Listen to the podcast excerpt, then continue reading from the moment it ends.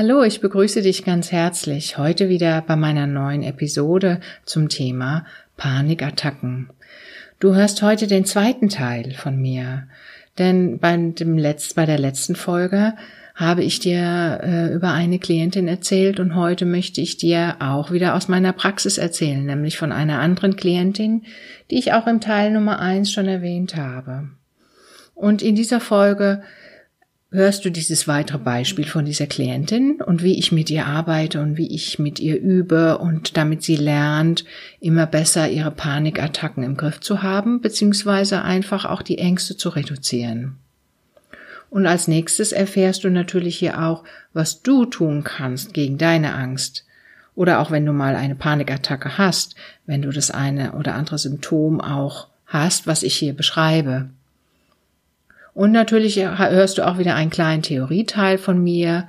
Und zwar unter anderem auch darum geht es, welche Arten von Angststörung es tatsächlich gibt ich werde dir da die häufigsten aufzählen und ein bisschen was dazu erklären, damit du dich vielleicht auch ein bisschen einstufen kannst, falls du wirklich sowas in der Richtung hast. Und am Schluss erhältst du natürlich nochmal ganz exklusiv meine sieben Erste-Hilfe-Tipps gegen Panikattacken.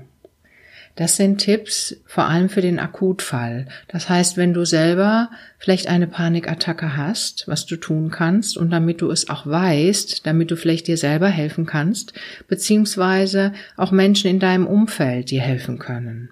Vielleicht hast du Partner oder Familie, die dann mal dabei sind und vielleicht erzählst du ihnen dann davon, was man tun kann in so einem Akutfall, damit die Ängste sich wieder reduzieren und du aus dieser Panik herauskommst, damit du wieder in der Lage bist, deinen Alltag zu leben. Also lass dich überraschen und bleib dran. Bis gleich.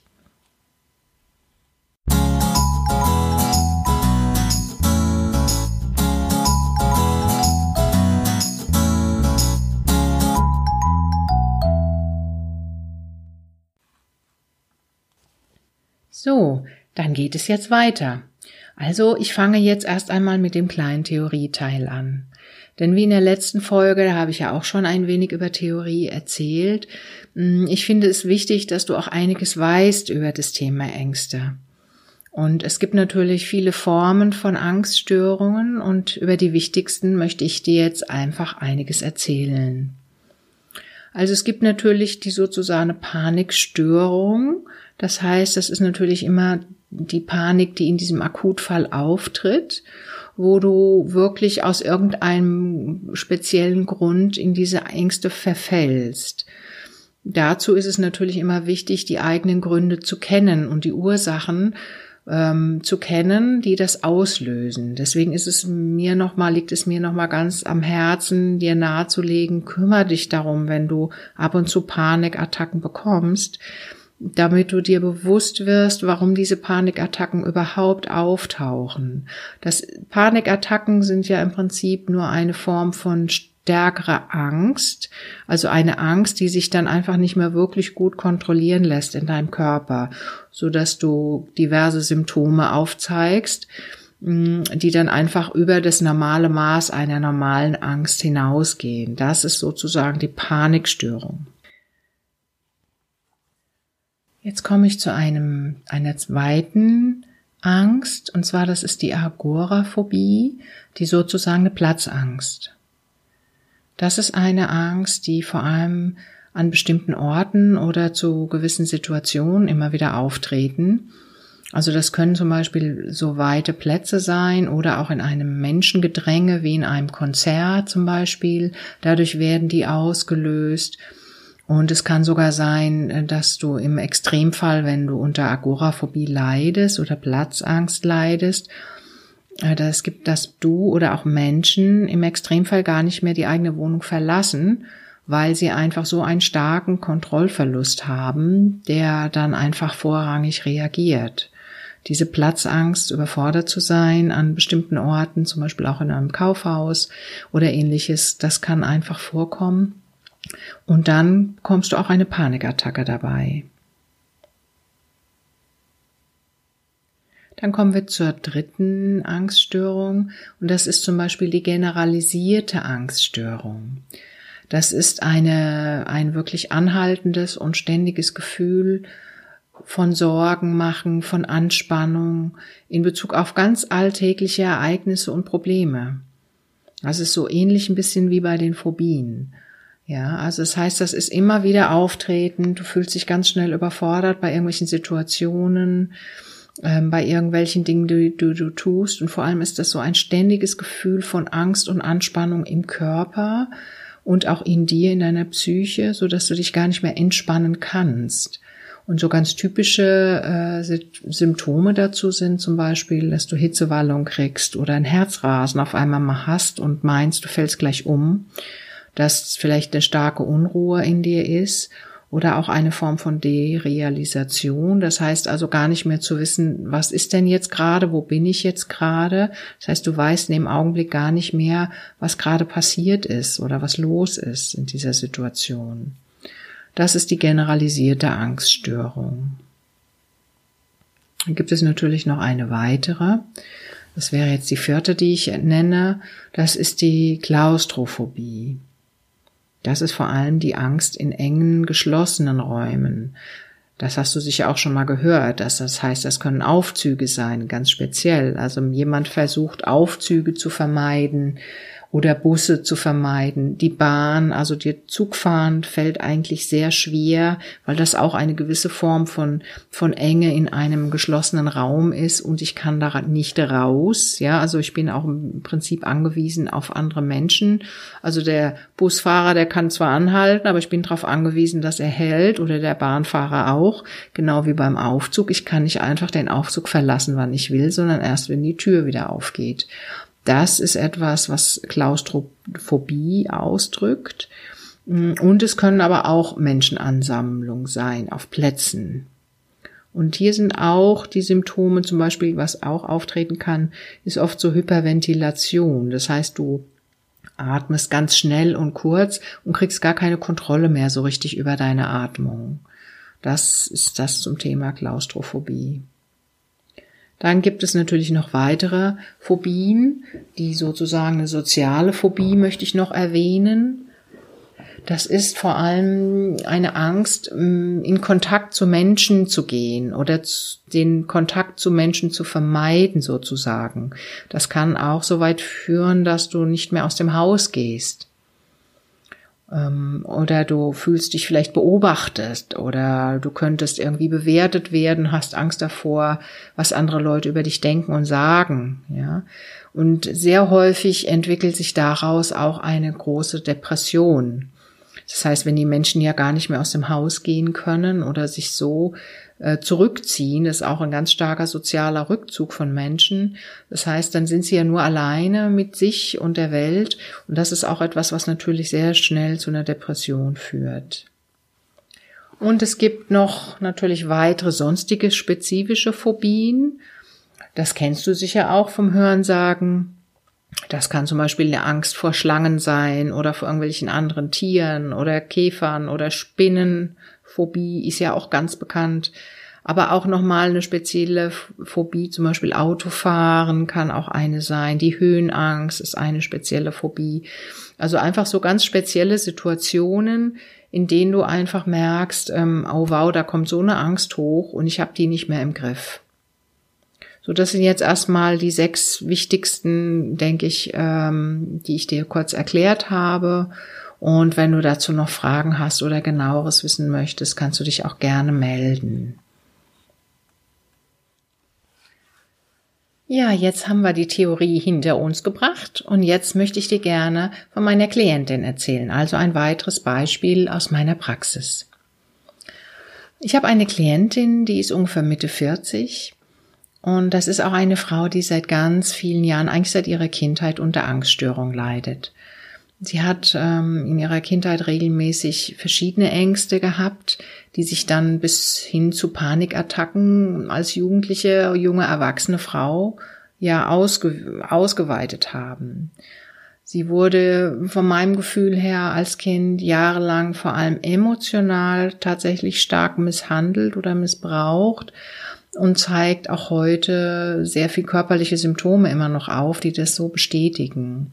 Also eine Form von emotionaler Misshandlung kann genauso sein wie eine körperliche Misshandlung, zumindest mit den Auswirkungen. Bei ihr ist es speziell gerade diese emotionale Misshandlung ist wirklich stark im Vordergrund und trotzdem möchte ich dir gerne erklären, warum das wiederum eine solch starke Angststörung in ihr ausgelöst hat.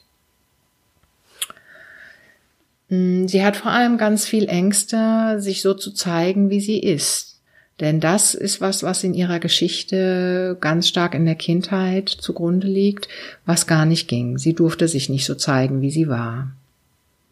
Die Eltern und auch Großeltern, die sie miterzogen haben, haben ihr wohl immer wieder gezeigt und auch gesagt, dass sie gar nicht erwünscht ist. Und der Grund hierfür ist äh, vor allem, sie hat wohl als Kind leichte Formen von Behinderung aufgezeigt, was den Eltern damals enorm peinlich und unangenehm war. Und Kinder wurden ja früher oft, das ist halt ja schon eine Weile her, eben über 40 Jahre, oft eher versteckt, wenn Kinder so leichte Formen von Behinderung aufzeigen. Und Kinderärzte waren damals tatsächlich auch noch nicht so weit, dass sie wirklich gut den Kindern helfen konnten. Und ja, die Eltern haben sie einfach erstmal versteckt. Sie hat damals so Symptome gezeigt, dass sie zum Beispiel ein bisschen langsamer war als andere Kinder. Sie war körperlich etwas eingeschränkt und war einfach nicht so schnell und nicht so flott durch ihre leichte körperliche Behebigkeit, würde ich sagen. Sie hat keine wirklich körperliche Behinderung in dem Sinne äußerlich zu sehen, aber sie konnte einfach nicht so schnell mithalten wie zum Beispiel die anderen Kinder im Kindergarten, in der Schule. Und die Folge daraus war natürlich ein starker Rückzug. Und obwohl sie wirklich ein sehr lebendiges Kind war, erzählt sie auch immer wieder und es auch heute noch ist als Frau. Sie ist enorm lebendig und lebhaft und ähm, was sie auch heute noch macht, sie lacht enorm gerne und sie ist wunderbar kreativ. Auch das war sie als Kind. Und so etwas wie eine, ein Kind mit Behinderung haben, was aber noch dazu lebhaft und auffallend ist, das wollten ihre Eltern nicht. Und das Schlimme war dann für sie wohl auch, erzählte sie immer, ähm, sie wusste gar nicht, wohin sie mit ihrer Energie gehen sollte, weil sie war ja so aktiv und ähm, wollte auch impulsiv sein und sie durfte es aber dann einfach nicht. Und so hat sie gelernt, im Laufe der Zeit sich sehr stark anzupassen. Und zwar so auf die Bedürfnisse der Eltern oder Großeltern, so wie sie Eltern das wollten. Und das ist im Prinzip ein, Stück weit diese emotionale Form von Misshandlung. Später im, im jungen Kindesalter wurde sie dann auch noch weggegeben. Das heißt, sie ist dann äh, in einer fremden Einrichtung aufgewachsen, in einem Heim, wie man früher so sagte. Und dadurch hat sie natürlich nochmal ganz krass diese Ablehnung gespürt. Und diese ganzen schlechten Erfahrungen wurden in ihr noch weiterentwickelt. Sie fühlte sich einfach falsch in dieser Welt und vor allem nicht liebenswert. Das ist etwas, was also bis heute ganz stark zu spüren ist in ihr. Ja, und die Auswirkungen, die sie bis heute auch hat, sind unter anderem, dass sie Depressionen hat, und die waren wohl als Kind teilweise so weit, dass sie sich das Leben genommen, nehmen wollte, hat es auch mal probiert als Kind. Und es führte damals als Jugendliche auch zu einer Essstörung, die ähm, wiederum sich heute auch in Form einer Diabetes jetzt ausdrückt, weil dieser ganze Essensrhythmus hat sich im Laufe der Jahre mm, von hoch nach unten, von oben nach unten und immer wieder hin und her entwickelt, so dass sie tatsächlich heute eine unter Diabetes leidet. Aber das hat sie ganz gut im Griff. Was mir nur selber noch als Therapeutin noch auffällt, ist ähm, folgendes Symptom. Also sie Sie fragt ständig, ob sie, ob alles okay ist, ob sie nicht stört, ob sie nicht zu schnell ist, ob sie nicht zu viel erwartet ähm, ob irgendwie alles in Ordnung ist. Also sie ganz, ganz häufig auch so mittendrin, manchmal auch kriege ich auch einen Telefonanruf von ihr, weil sie dann irgendwie reflektiert, sie hätte in der Stunde irgendwas gesagt, gemacht oder getan und äh, versucht sich dafür fast zu entschuldigen, weil sie mal spontan etwas gemacht hat. Also immer wieder diese Angst davon, nicht gut zu sein, etwas falsch zu tun oder den Erwartungen nicht zu entsprechen. Und das ist ganz tief in ihrem System zu spüren. Also in ihrem ganzen Körper, Geist, Seele System meine ich. Das ist also nicht nur den Körper, sondern die Gedanken, die Gefühle werden dadurch ganz extrem stark beeinflusst. Sie möchte also alles unbedingt immer recht machen. Und das ist natürlich recht ungewöhnlich für eine erwachsene Frau. Also das heißt, hier ist ganz stark das fehlende Selbstbewusstsein spürbar. Das Selbstbewusstsein, einfach gut zu sein, so wie sie ist auch mit ihren vielleicht teilweise Einschränkungen, die sie hat in ihrer Form. Dafür hat sie aber ganz viel andere wunderbare Talente ähm, und Potenziale, die ich jetzt gerade mit ihr heraus immer noch arbeite, die einfach wunderbar sind. Das kann sie gar nicht so wirklich wahrnehmen. Nun gut, sie hat also im Laufe der Zeit einfach Ängste weiterentwickelt, die sich eben jetzt bis hin zu Panikattacken auswirken und die auch sogar zeitweise hin eine Panikattacke, also führt halt zeitweise bis zu einer Ohnmacht. Das heißt, ich habe das auch schon mehrfach erlebt bei ihr, wenn wir über diese Ängste sprechen. Und sie kann das körperlich nicht kontrollieren. Ähm, ist es irgendwann so, dass sie wie dis dissoziiert, sagt man, also sie tritt richtig zurück innerlich und fällt in eine Ohnmacht, weil der Körper und ihre Psyche das nicht aushalten können. Das ist natürlich eine sehr starke Form von Dissoziation und eine Form auch und ein großes Zeichen von einer schweren Traumatisierung. Das möchte ich dir nur noch mal so mit einer Hand geben. Das ist also keine normale Form von Angststörung, sondern da führt einfach die Traumatisierung noch im Hintergrund, läuft noch dazu. Mm, also mir fällt auf, was so gerade puncto Angststörung ist bei ihr. Sie hat dann, sie braucht eine ganz starke Kontrolle. Also zum Beispiel bei wichtigen Terminen wie Arzttermine, ähm, die verursachen bei ihr enorme Ängste. Das heißt, sie kann eben nicht ganz kontrollieren. Sie hat Angst davor, sie kommt nicht rechtzeitig zum Arzt, sie verpasst den Termin, sie vergisst den Termin, es passiert was auf dem Weg und sie braucht auch jemand, der sie begleitet teilweise bei den Arztterminen, weil sie ansonsten gar nicht hingeht. Und das führt auch immer wieder hin bis hin zu Panikattacken, die sie vorher bekommt. Das ist auch ein schwerer, ein ganz großer Teil bei ihr. Ja, sie hat gelernt, im Prinzip sich körperlich nicht mehr zu spüren. Im Laufe der Jahre, ähm, so als Kind fing das wohl schon an, ähm, fühlte sie sich körperlich ja nicht so wohl. Sie war eben körperlich ein bisschen anders als die anderen, nicht so fit. Und sie hat dann irgendwann angefangen, ihren Körper abzulehnen. Und das äh, zeigt sich heute noch, indem sie sich einfach selber nicht mehr spüren kann, körperlich. Das heißt, sie selber erzählt auch immer wieder, so ab dem Bauch nach unten hin fühlt sie kaum etwas und sie fühlt auch keine Schmerzen mehr. Das heißt, sie hat oft auch gar keine Gefühle in den Beinen ähm, oder überhaupt in diesem ganzen unteren Bereich. Und dazu kann ich dir nochmal ein Beispiel erzählen. Mir ist das damals aufgefallen. Ich war mal bei ihr. Ich besuche sie öfter zu Hause, weil sie, weil das für sie einfacher ist. Es ist eh kompliziert für sie, ähm, so eine Form von Gesprächstherapie da auch zu machen. Und es war Sommer. Also sie hatte sich irgendwie, sie hatte im Garten da gearbeitet, hat irgendwelche Pflanzen umgetopft und hat sich offenbar am Bein verletzt und hat geblutet. Und sie selbst hat das gar nicht gemerkt. Ich habe sie dann darauf angesprochen, habe gesagt, oh, du blutest am Bein. Und sie schaute runter und es war eine ziemlich heftig große Wunde, die jeder, denke ich, normale Mensch in dem Augenblick wirklich gespürt hätte. Und ähm, wir haben dann erstmal die Wunde überhaupt verarztet. Ja, sie brauchte da tatsächlich erstmal ein bisschen mehr drum. Und sie hat überhaupt kein Schmerzempfinden gehabt. Das heißt, sie konnte nicht wahrnehmen, dass sie sich überhaupt verletzt hat. Und es war so ein Zeichen auch für mich, wie wenig sie sich körperlich wahrnimmt. Und das ist ein ganz großer Teil, den ich immer mit ihr übe, ja. Ich übe mit ihr, sich körperlich zu fühlen, zu spüren, und mache mit ihr regelmäßig Übungen, die sie auch weiterhin alleine übt, ja, um einfach dieses Körperwahrnehmungsgefühl wiederherzustellen. Ja, sie hat natürlich auch noch weitere Symptome. Mm, das heißt, so in menschlicher Hinsicht, das heißt, die wenigen Vertrauenspersonen, die sie um sich herum hat, sind ganz enorm wichtig für sie. Auch die Chefin oder die Kollegen.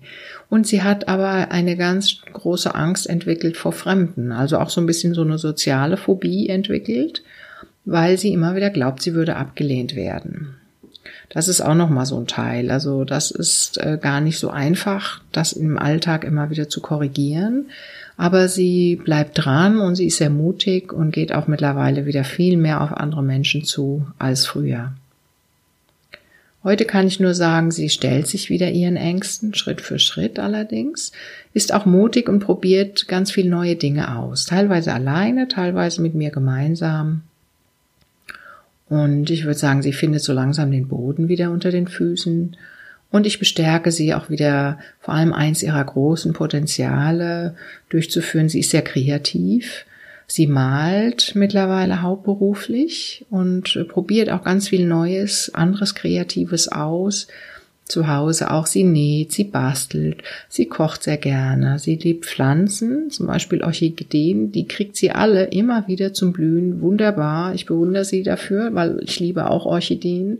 Und bei mir blühen sie leider nicht so häufig. und sie hat ihre zwei Katzen, die sie auch, ähm, mit denen sie ganz liebevoll ist und sich kümmert und Spielzeuge für die baut und irgendwelche äh, Kratzbäume selber herstellt und ich weiß nicht was alles, was man da so macht. Auch das, also sie ist ganz kreativ und ähm, ich freue mich richtig, wenn ich immer wieder neue Dinge entdecke an ihr, die sie selber kaum kaum wahrnimmt und ich ihn die ihr spiegeln kann und sagen kann, was sie alles wieder für tolle Dinge gemacht hat. So, das ist so erstmal so der Werdegang und die Ängste und ich würde dir gern noch mal ein bisschen zusammenfassend ihre Symptome noch mal auflisten, dass du das noch mal so im Überblick hast. Also ein ganz wichtiges erstes Symptom ist natürlich das Selbstbewusstsein, was sich im Alltag immer wieder zeigt. Dann hat sie leider durch diese ganzen Essstörungsgeschichten unter anderem auch eine starke Diabetes entwickelt, was sie aber ganz gut unter Kontrolle hat.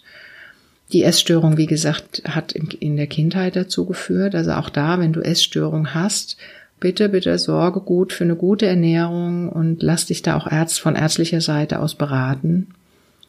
Ähm, sie hat teilweise starken Haarausfall, immer mal wieder psychisch bedingt, je nachdem, wie es ihr geht.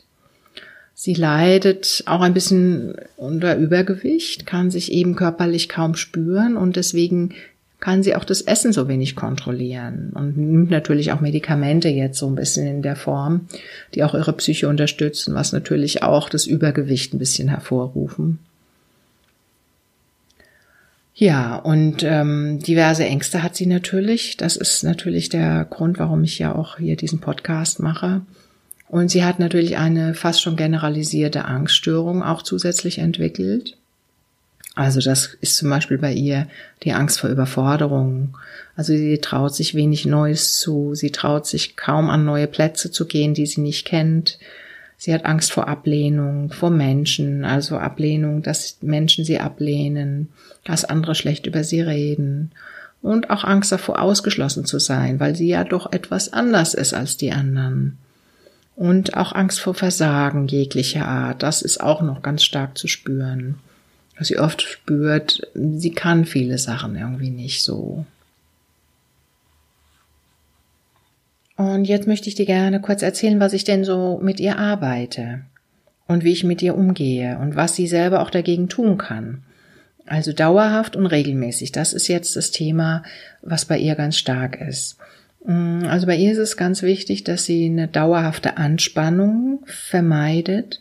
Das heißt, dass sie keine Überstunden macht, dass sie keine ähm, Doppel- und Dreifachbelastungen hat, also so mehrere Dinge auf einmal tun das ist ganz schwierig bei ihr. Dann kommt sie sofort in eine Form von Angst mm, und auch Zeitstress. Also das heißt, sie braucht immer eine gewisse Zeit für gewisse Dinge und seitdem sie das auch mit ihrer Chefin besser besprochen hat, ähm, auch mit Bekannten und Freunden von ihr, klappt das viel besser. Das heißt, sie nimmt sich jetzt mehr, pa mehr Pausen und mehr Zeit für gewisse Dinge und wie gesagt regelmäßig Pausen auch einzuführen, auch während der Arbeitszeit. Mm, damit sie immer wieder spüren kann, wie es ihr geht, weil das ist ja das, worum es geht. Sie muss wieder spüren, wann ist es zu viel und wann kann ich auch noch ein bisschen mehr Gas geben. Weiterhin üben wir jetzt, dass sie regelmäßig spazieren geht oder auch bei Haushaltsarbeiten oder ähnliches immer wieder mal kurz innehält und spürt, ob sie noch Kraft hat. Weil sie arbeitet manchmal vier oder fünf Stunden am Stück ohne Pause, ohne was zu trinken, ohne auf Toilette zu gehen, ohne irgendetwas zu machen, anderes für sich zu sorgen und das führt dazu, dass sie manchmal einfach umkippt. Einfach umfällt von jetzt auf gleich.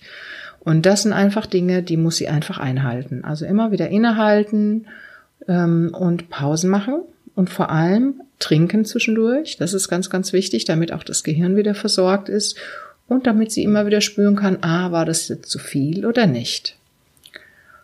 Dann hilft ihr natürlich regelmäßig eine Form von Bewegung, das heißt entweder Sport treiben, Gymnastik oder auch Entspannungstechniken üben. Spaziergänge in der Natur sind auch in Ordnung. Ja, die reichen auch, wenn du jetzt nicht so der Sporttyp bist.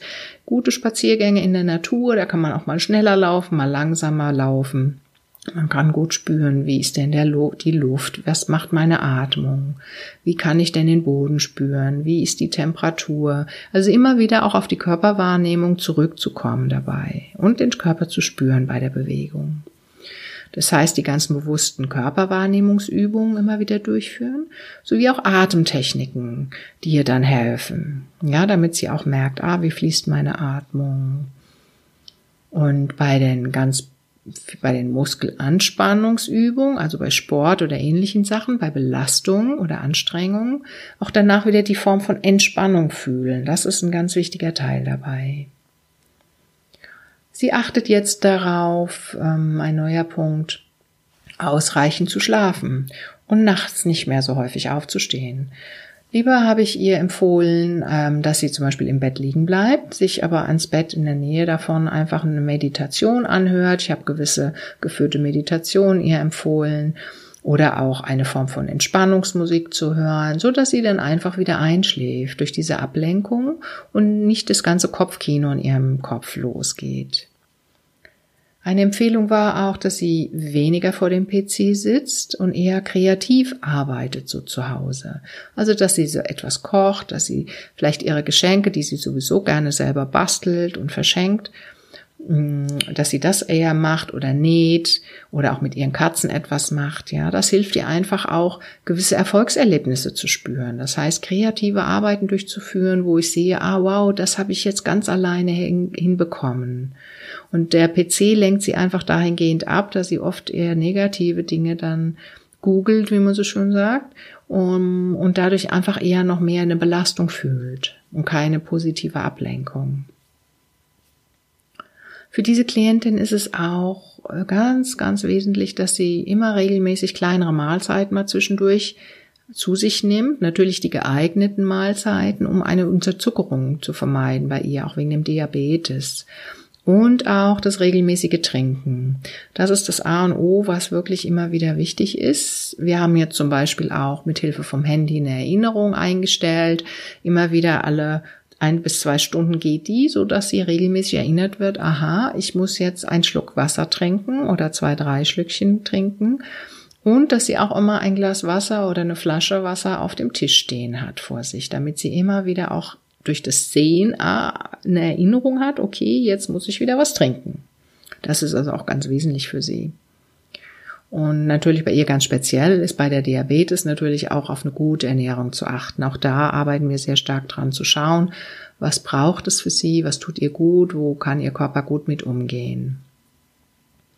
Ja, natürlich aber nicht nur durch Diabetes, sondern insgesamt auch bei Ängsten ist ganz wichtig, trinke nicht zu viel Cola, auch reduziere ein bisschen Koffein oder auch Nikotin, ja, also nicht so viel rauchen, nicht so viel Aufputschmittel nutzen, damit du einfach auch in der Nacht besser schlafen kannst. Das ist bei ihr ähnlich.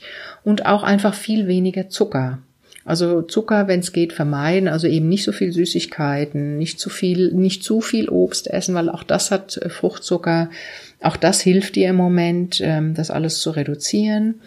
Und sie hat einfach ihre Ernährung ein bisschen umgestellt, auch im Laufe der Zeit jetzt, so dass es ihr wesentlich besser geht.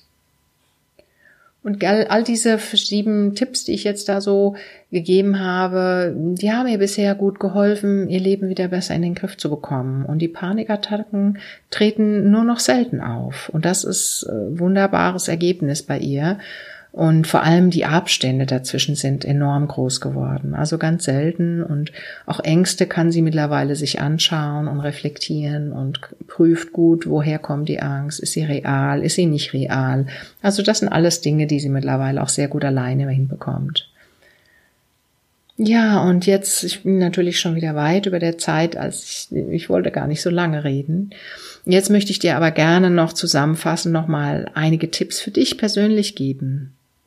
Und nimm dir raus, was für dich passt, ja. Beobachte eine Weile, wenn du vielleicht einige dieser Tipps durchführst, beobachte dich eine Weile lang selber und vergleiche dann mal, wie geht's dir vorher, wie geht's dir nachher, wie ist es, wenn du eine Weile etwas durchziehst oder veränderst in deinem Leben und beobachte, ob es dir dann besser geht. Und falls du irgendwie Unterstützung brauchst oder Hilfe dabei, kannst du dich gerne bei dir, bei mir melden. Und ich würde dann einfach gemeinsam mit dir schauen, wo die Ursache deiner Angst liegt und mit dir selber direkt das erarbeiten, was du persönlich benötigst. Also hab da keine Hemmung und melde dich einfach bei mir und meine Daten findest du auch im Abspann oder auf meiner Webseite. So, jetzt äh, möchte ich dir gerne noch die, die sieben Erste-Hilfe-Tipps geben. Da habe ich dir ja am Anfang versprochen, meine sieben Erste-Hilfe-Tipps gegen Panikattacken im Akutfall, so dass du die nicht nur für dich nutzen kannst, sondern die gerne auch an deine Freunde oder deinen Partner, deine Partnerin oder Familie weitergibst, damit auch sie wissen, was sie tun können im, im Ernstfall. Also der erste Tipp und ist der allerwichtigste mit, denke ich, ist, dass sich jemand entweder passiv oder du selber um deine Atmung kümmerst, wenn du es selber machen kannst. Also deine Atmung solltest du versuchen zu verlangsamen, weil häufig atmen wir in einer Panikattacke ja schnell und sehr kurz, wie so eine Hyperventilation.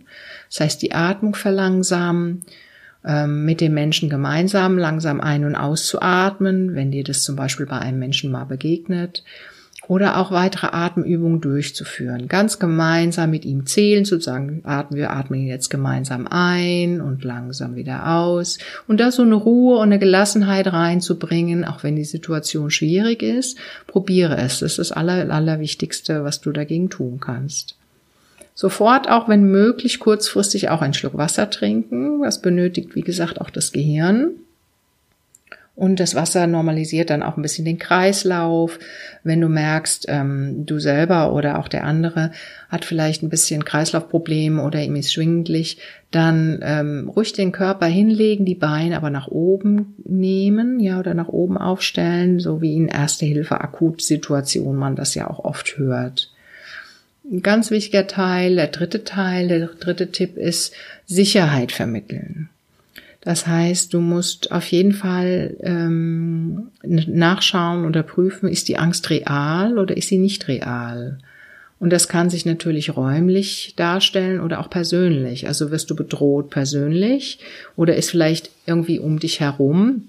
Bist du in einer Unfallsituation zum Beispiel, dann ist es natürlich eine reale Situation. Dann musst du dafür sorgen, dass du in Sicherheit kommst, also räumlich gesehen oder auch einen Schutz aufbauen. Das wiederum ist, betrifft einfach auch dann eher den Helfer. Ja, wenn du zum Beispiel jemand anderem hilfst, versuche auf jeden Fall einen Schutzraum aufzubauen und auch Sicherheit zu vermitteln. Also sprich ruhig aus, du bist jetzt sicher hier, ich kümmere mich um dich, ich sorge für dich.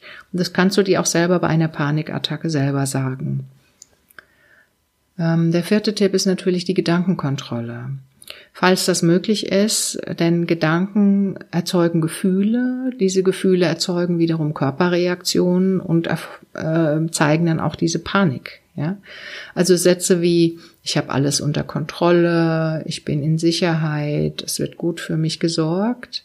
Das ist wichtig, dass wir das, das uns sagen innerlich, dass die Gedanken kontrolliert werden und nicht diese Gedanken noch irgendwie in einer Panik weiterlaufen. Es könnte das und das und das noch weiter passieren dass wir zur Ruhe kommen innerlich. Das ist ein ganz wichtiger Teil. Also der Betroffene sowie auch dann der Helfer braucht eine Form von Ruhe und soll auch eine Sicherheit vermitteln, dass gut für dich gesorgt ist in diesem Fall.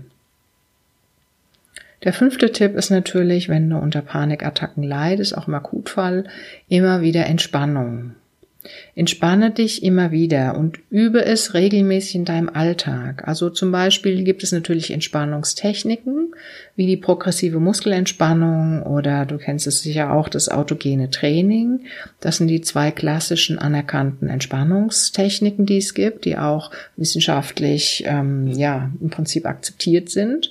Dann gibt's natürlich diese ganz normalen weiteren Formen von Entspannung wie Yoga oder Meditation.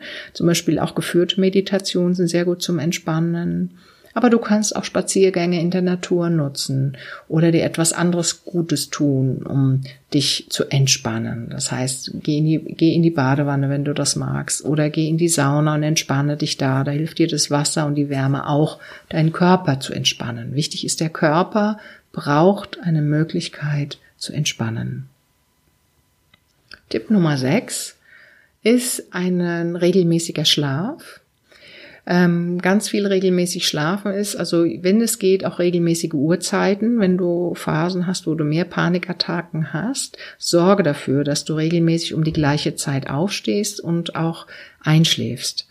Und in deinem Alltag immer wieder mache Pausen zwischendurch. Das gehört auch noch dazu. Nimm dir immer wieder, auch in der Arbeit, andere Leute machen ihre kleine Raucherpause vielleicht und du nimmst dir vielleicht deine zwei, drei Minuten und schließt mal die Augen und spürst am Arbeitsplatz mal kurz, wie geht's dir, was machst du, ist alles in Ordnung bei dir. Ja, das ist der Tipp Nummer sechs. Und jetzt folgt nochmal der letzte Tipp, Tipp Nummer sieben, ähm, ist die Ernährung. Also nimm auch regelmäßig kleine Mahlzeiten mal zu dir, wenn, wenn du das möglich machen kannst, um auch eine Unterzuckerung zu vermeiden. Also du solltest äh, ernährungstechnisch immer so einen gewissen Zuckerspiegel in dir haben, um dass auch dein Kreislauf stabil bleibt. Das hilft dir. Falls du wirklich Panikattacken öfter hast, ist auch immer gut, mal ein Traumzucker in der Tasche zu haben für den Notfall. Der hilft so, der geht ja direkt ins Blut. Und im Alltag würde ich dir auch einfach einen geringeren Genuss von allen möglichen Genussmitteln vorschlagen. Also trink wenig Cola, weniger Kaffee, ja, Nikotin reduzieren, Zucker reduzieren, was ich der Klientin ja auch schon alles immer wieder gesagt habe. Und auch, und das möchte ich jetzt nochmal dazu sagen, was bei der Klientin aber nicht der Fall ist, psychoaktive Drogen wirklich vermeiden. Und das meine ich jetzt auch mit vermeiden. Und ich meine damit auch Kiffen. Ganz klar, ich meine Kiffen, was auf jeden Fall Auswirkungen immer auch im Gehirn hinterlässt. Man sagt ja, oder viele Leute sagen, ich möchte es mal allgemein hinstellen, Kiffen macht psychisch nicht abhängig. Das stimmt aber nicht. Ähm, und zwar, Kiffen macht psychisch abhängig, aber nicht körperlich. Also Kiffen hinterlässt tatsächlich psychische Störungen, die sich hin ausweiten können bis hin zu Schizophrenie. Ich möchte das mal wirklich betonen und einfach da auch diesen Usus, dieses jeder nimmt es, jeder macht es. Ich möchte das ein bisschen betonen. Ich kenne einige Fälle, die wirklich nur über Kiffen, keine schweren Drogen, einfach wirklich bis hin schwer krank wurden, psychisch sehr krank wurden was wirklich das Kiffen ausgemacht hat. Wenn man Kiffen über viele Jahre hinweg ähm, durchführt, hat es auf jeden Fall auch eine Abhängigkeitserfahrung im Körper. Und der Körper merkt es sich. Ja. Also sorge dafür keine Drogen. Und sorge einfach ernährungsmäßig gut für dich. Lass es dir gut gehen, immer wieder. Sorge für Entspannung, für einen guten Austausch, auch im Sozialen. Und ja, ich denke, dann hast du wirklich das Wichtigste gemacht, um auch Panik und auch Ängste wieder besser in den Griff zu kriegen. Ja, jetzt sind wir wirklich am Ende des zweiten Teils von meinen Panikattacken angekommen. Und wenn du weitere Fragen hast, melde dich gerne bei mir. Die Daten findest du auf meiner Webseite unter www.praxis-josten.de oder auch sicher hier im Abspann oder google mich einfach unter Anja Josten.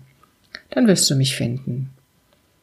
Auch wenn du selber vielleicht Fragen hast oder ein ganz anderes Thema, was du dir wünschst, oder vielleicht hast du auch eine der speziellen Angststörungen, melde dich ruhig bei mir und gerne mache ich auch dazu nochmal einen weiteren Podcast, wenn du möchtest. Ja, und abschließend möchte ich dir einfach nochmal empfehlen, wenn du wirklich unter Ängsten leidest, ähm, gehe dein Thema an. Und erst dann, wenn du wirklich weißt, was die Ursachen sind und ähm, wie du damit besser umgehen kannst, wirst du wieder mehr Leichtigkeit und Freude in dein Leben bringen können. Weil es hilft dir dann. Das ist ja das, was oft fehlt. Die Leichtigkeit, die Freude in deinem Leben. Also gönne es dir selber. Nimm, nimm deinen Mut zusammen. Geh zum Therapeuten. Geh zu einem Heilpraktiker oder zu einem Coach, der dir helfen kann. Ja, ich ermuntere dich gerne nochmal dafür. Ja, nun ist aber endgültig Schluss und jetzt möchte ich dir erst einmal herzlich danken für deine Aufmerksamkeit und dass du so lange dabei geblieben bist. Und ich wünsche dir jetzt noch eine gute Zeit, eine nächste gute Woche. Und die nächste Podcast-Folge von mir wird allerdings erst jetzt im Januar wieder folgen, denn ich selbst nehme mir jetzt auch erstmal eine kleine kreative Pause und Auszeit und erhole mich mal für einige Wochen. Also, ich wünsche dir alles Liebe, alles Gute und einen wunderbaren guten Jahreswechsel. Deine Anja Josten.